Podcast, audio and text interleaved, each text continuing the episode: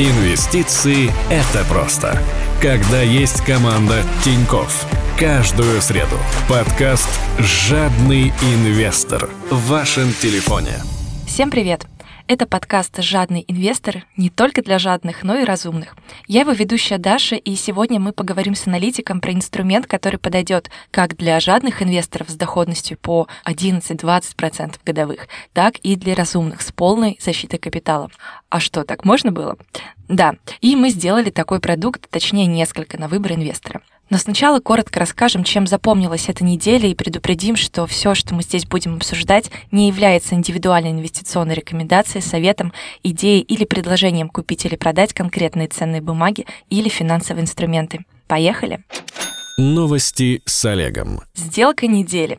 Salesforce покупает мессенджер Slack почти за 28 миллиардов долларов. Это позволит разработчику CRM-систем бороться с Microsoft на рынке корпоративного программного обеспечения. Ранее компания уже пыталась выйти на этот рынок, купив соцсеть LinkedIn, но она досталась Microsoft в 2016 году. Как это отразится на акциях? Последние месяцы Slack не вызывал большого интереса у инвесторов. Все в основном смотрели на сервисы для видеоконференций типа как раз Microsoft и Zoom. Поэтому инвесторы бурно отреагировали на новость, ведь э, акционеры получат при выкупе Slack 45 долларов за одну акцию. Это на 50% выше цены до публикации новости. Тем временем акции Salesforce падают, и это нормально, когда компания заявляет о крупной сделке. На что еще обратить внимание? Горячая новость. Великобритания одобрила использование вакцины от коронавируса от Pfizer и BioNTech.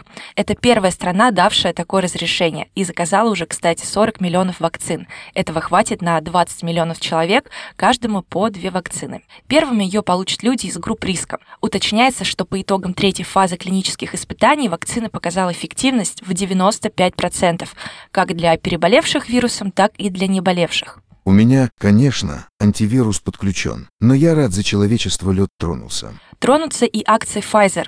Так как мы записываем подкаст до начала торгов США, рост слабый. Но когда начнутся торги во второй половине дня, явно найдутся инвесторы, которые захотят купить акции первой компании в мире, которые официально разрешили вакцинировать людей. Значит ли, что акции больниц перестанут расти? Напротив, они растут на фоне второй волны пандемии. Например, котировки американских сетей клиник Tenet Healthcare и HSA Healthcare за ноябрь выросли на 21%. Это намного лучше, чем ежемесячный прирост индекса S&P 500 на 11% и рост индекса всего сектора здравоохранения на 7,8%. Вакцина одобрена только одной страной. В США еще тянут с этим. Но 1 декабря Pfizer подал заявку в Министерство здравоохранения на экстренное использование вакцины. Эта процедура несколько легче проходит, чем обычное одобрение лекарств. Компания Moderna, кстати, тоже подала такое обращение. Да и в целом сектор здравоохранения выглядит симпатично для инвестора. Люди болеют и будут болеть. Продолжительность жизни растет, и чем старше становится население, тем чаще обращаются к врачам. Свой человек в инвестициях. В каталоге Тиньков, куда мы выкладываем интересные подборки с идеями для инвесторов, появился новый инструмент – инвестиционные облигации. Поэтому я попросила автора этого продукта, Евгения Дорофеева, рассказать, в чем особенность такого инструмента. Да, на прошлой неделе мы действительно запустили первый сбор в новый продукт, который называется инвестиционные облигации Тиньков или сокращенно, как мы их э, называем, ТИО. Что это за продукт? Почему мы решили его запустить, зачем он нужен покупателям, инвесторам и зачем он нужен нам, давай чуть поподробнее сегодня обсудим. Хотелось бы начать с того, собственно, что это такое, чем это отличается от э, облигаций, от акций, на что это похоже, на что это не похоже. В целом, инвестиционные облигации – это классный микс акций и облигаций. Инвестиционные облигации сочетают в себе положительные стороны акций и облигаций. Что это значит? В первую очередь, как и обычные облигации, инвестиционные имеют такой же уровень надежности. И они гарантируют стопроцентный возврат капитала. Это значит, что инвестор, купивший облигации сейчас по их номинальной стоимости по 1000 рублей за одну штуку, при погашении точно получит 1000 рублей за одну штуку. Но каким образом здесь вообще вмешиваются акции, можно спросить. Таким образом, что по этим облигациям, помимо того, что стопроцентно возвращается обратно вот эта номинальная стоимость, это 1000 рублей. можно заработать довольно высокий дополнительный доход. И этот дополнительный доход зависит от э, динамики базового актива. А базовым активом может выступать, в принципе, что угодно. Э, в нашем случае те две инвестиционные облигации, которые сейчас доступны для участия, для покупки, они привязаны к стоимости золота и стоимости корзины из э, пяти американских крупных компаний. Это означает, что если э, ситуация на рынке развивается таким образом, что через три года, когда погашаются эти облигации, стоимость золота или стоимость корзины этих акций будет выше, чем она сейчас, и на наш взгляд это довольно вероятный исход для рынков, то инвестор получает дополнительный доход в соответствии с тем, насколько выросли в стоимости базовые активы точки зрения покупателя, с точки зрения инвестора этих облигаций, ситуация выглядит следующим образом. Мы покупаем инвестиционные облигации и имеем э, высокую потенциальную доходность, так называемый upside. Мы можем много заработать. В случае с золотом это 35% за 3 года, а в случае с корзиной акций это э, 60% за 3 года. Поэтому для нас, как инвесторов, это ровно то же самое, что купить соответствующие акции или соответствующий, например, фонд на золото. Но вместе с тем мы ограничиваем собственные убытки. Если стоимость э, золота упадет или стоимость э, акций э, будет ниже, у нас будет какая-то коррекция на рынке, мы ничего не потеряем. То есть наш риск снижения, он нивелируется. А, поэтому всегда возвращается номинальная стоимость, и эта 1000 рублей, она всегда вернется клиенту обратно, независимо от того, что произошло с э, этими базовыми активами. А в позитивном сценарии мы получаем точно такой же доход, как если вы просто купили эти активы. Сразу два вопроса. Первый. Ты сказал, что все зависит от эмитентов. В данном случае это банк Тиньков. И второй. По обычным облигациям, в принципе, тоже возвращают вложенные средства. В чем кардинальное отличие? На первый вопрос э, ответ заключается в том, что эмитентом в данном случае является АО Тинькофф Банк. То есть э, точно та же компания, которая выпускает э, другие облигации Тинькофф, обращаемые на, например, московской бирже. А ответ на второй вопрос заключается как раз в том, что в отличие от обычных облигаций и то, с чего мы начали, они обладают свойствами присущими акциям. Это значит, что в случае если определенные условия выполняются, то в конце жизни облигации инвестор получает доход, который э, значительно выше того дохода, который можно получить по обычным облигациям. Э, к примеру, сейчас э, мы размещаем два выпуска инвестиционных облигаций. Один из них привязан к динамике золота, второй привязан к динамике пяти крупнейших американских компаний. По золоту потенциальная доходность на горизонте трех лет составляет 35%, а по корзине из 5 акций эта потенциальная доходность составляет 60% за 3 года.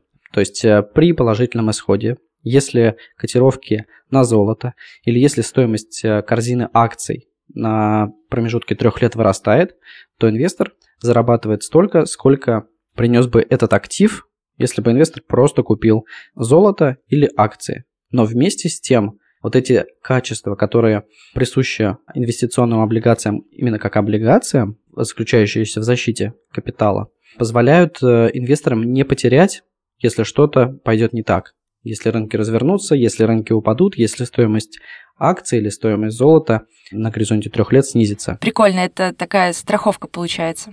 А, именно мы получаем тот потенциальный доход, э, который могли бы получить, если просто покупали те же самые акции или инструменты, например, фонды, связанные с золотом, но здесь мы себя страхуем. У нас есть гарантия, что если ситуация развернется не в нашу пользу, то мы не понесем никаких потерь. То есть наш, что называется, э, убытки, они ограничены и равны нулю. Мы не можем ничего потерять, номинальная стоимость возвращается обратно.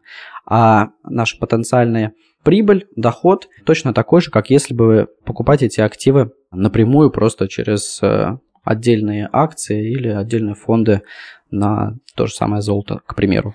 Правильно я понимаю, что сейчас я покупаю эти облигации и продаю через три года, чтобы получить вот эту супердоходность в самом конце. Купонов же нет.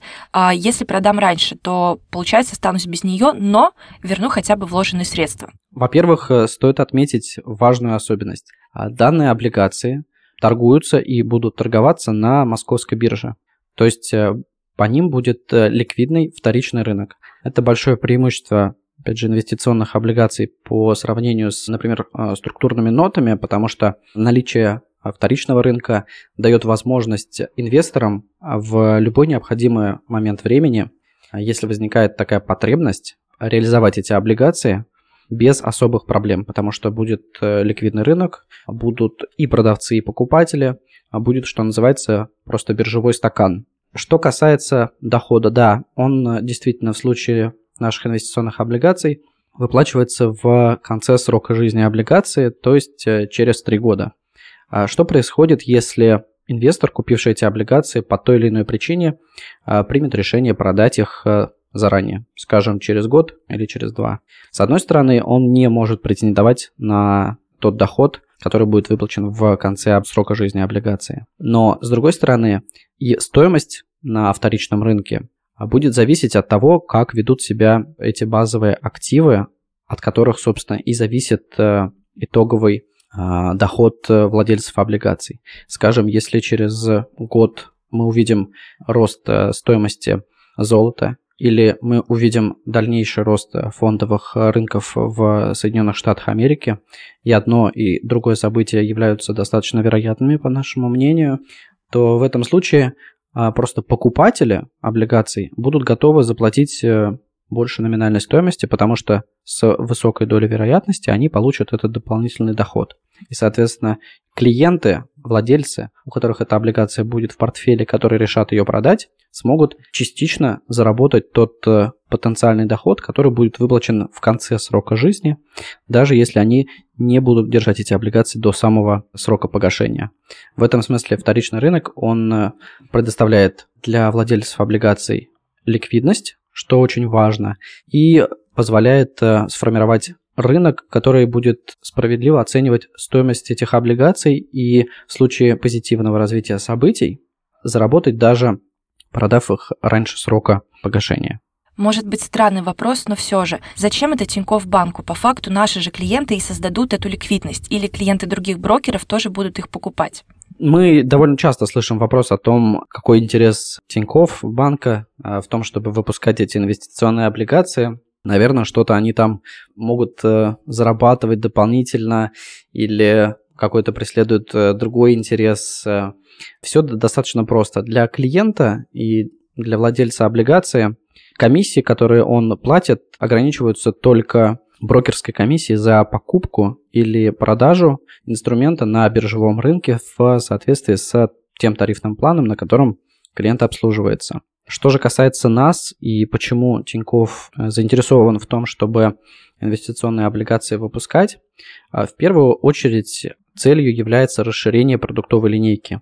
Мы уже говорили о том, что инвестиционные облигации – это некоторый микс между облигациями и акциями, который сочетает надежность облигаций и доходность акций. А спрос на такой инструмент по нашим оценкам и по нашему видению он достаточно высокий. Мы видим, что ставки по депозитам в банках продолжают снижаться, становятся все ниже и ниже. Чаще всего речь уже идет э, о том, что эти ставки по банковским вкладам ниже 5%. На этом фоне, э, безусловно, у людей появляются средства, которые они хотят инвестировать под более высокий процент. Но и рынок облигаций не всегда предлагает интересные доходности. И происходит некоторый поиск альтернатив, поиск э, интересных возможностей, и инвестиционные облигации как раз могут прийти на помощь таким инвесторам, которые ищут возможности а, заработать на фондовом рынке, но при этом сохраняют некоторые опасения, они боятся потерять средства, боятся купить что-то, что снизится в стоимости, и они свои сбережения потеряют таким образом. Вот э, именно исходя из этих предпосылок, исходя из э, потребностей наших клиентов, их желания, их э, просьб, мы приняли решение о том, что инвестиционные облигации могут быть интересны, и уже видим, что спрос на них достаточно высокий, поэтому в наших планах в дальнейшем расширять эту линейку, предлагать инвестиционные облигации – с различными структурами, скажем так, э, по сроку до погашения, по тем э, базовым активам, которые определяют э, итоговую доходность, по структуре купонов, выплат и так далее. То есть мы будем эту линейку расширять и, безусловно, отталкиваться от обратной связи наших клиентов, то, какие инструменты им будут интересны в первую очередь. Для меня, как инвестора, важно, что этот инструмент, в отличие от структурных нот, которые похожи на инвестиционные облигации, доступны всем инвесторам и с минимальным лотом. Почему именно золото и топ-5 американских акций, мы рассказали в специальных обзорах. Ссылки на них вы найдете в описании. А с вами был подкаст «Жадный инвестор». Он подготовлен АО Тинькофф Банк. Это был подкаст «Жадный инвестор». Покупайте дешево, продавайте дорого.